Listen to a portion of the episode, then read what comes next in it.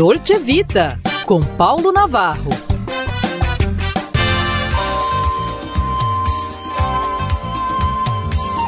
Olá, amigos. Em pauta, vidas ameaçadas ou vidas queridas, né?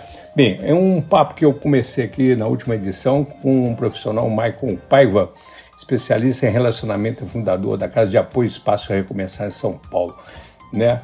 E ele pontuava que o autocuidado, principalmente quando a relação deixa a pessoa triste com os outros sentimentos ruins, a maioria dos casais que ajudam, segundo ele, mesmo sentindo amor um pelo outro, não consegue re reconectar. Veja só, isso é a grande realidade.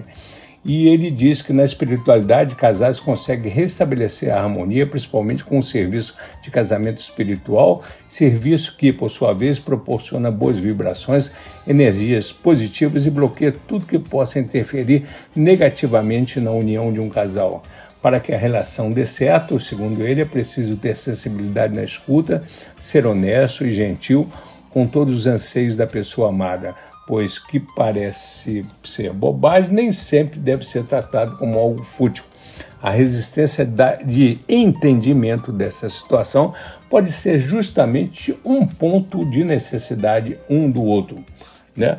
E aí ele dá algumas dicas aqui é, exatamente para você entrar 23 aí com o pé no caminho certo. Sugere que converse, seu cônjuge não possui bola de cristal para saber o que se passa na sua cabeça, se algo te incomoda, explica a situação e como se sente diante dela.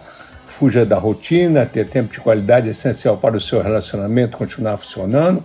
Isso não significa apenas sair, mas também ficar em casa e preparar junto aí é, amor, jantar romântico e saídas também aí renovadas.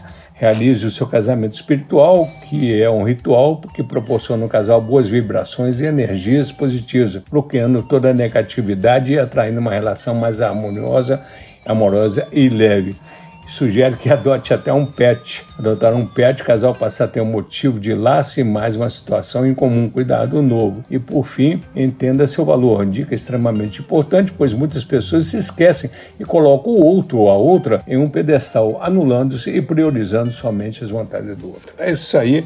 Dicas aí para você né, aproximar mais do seu amor. Um abraço, minha gente.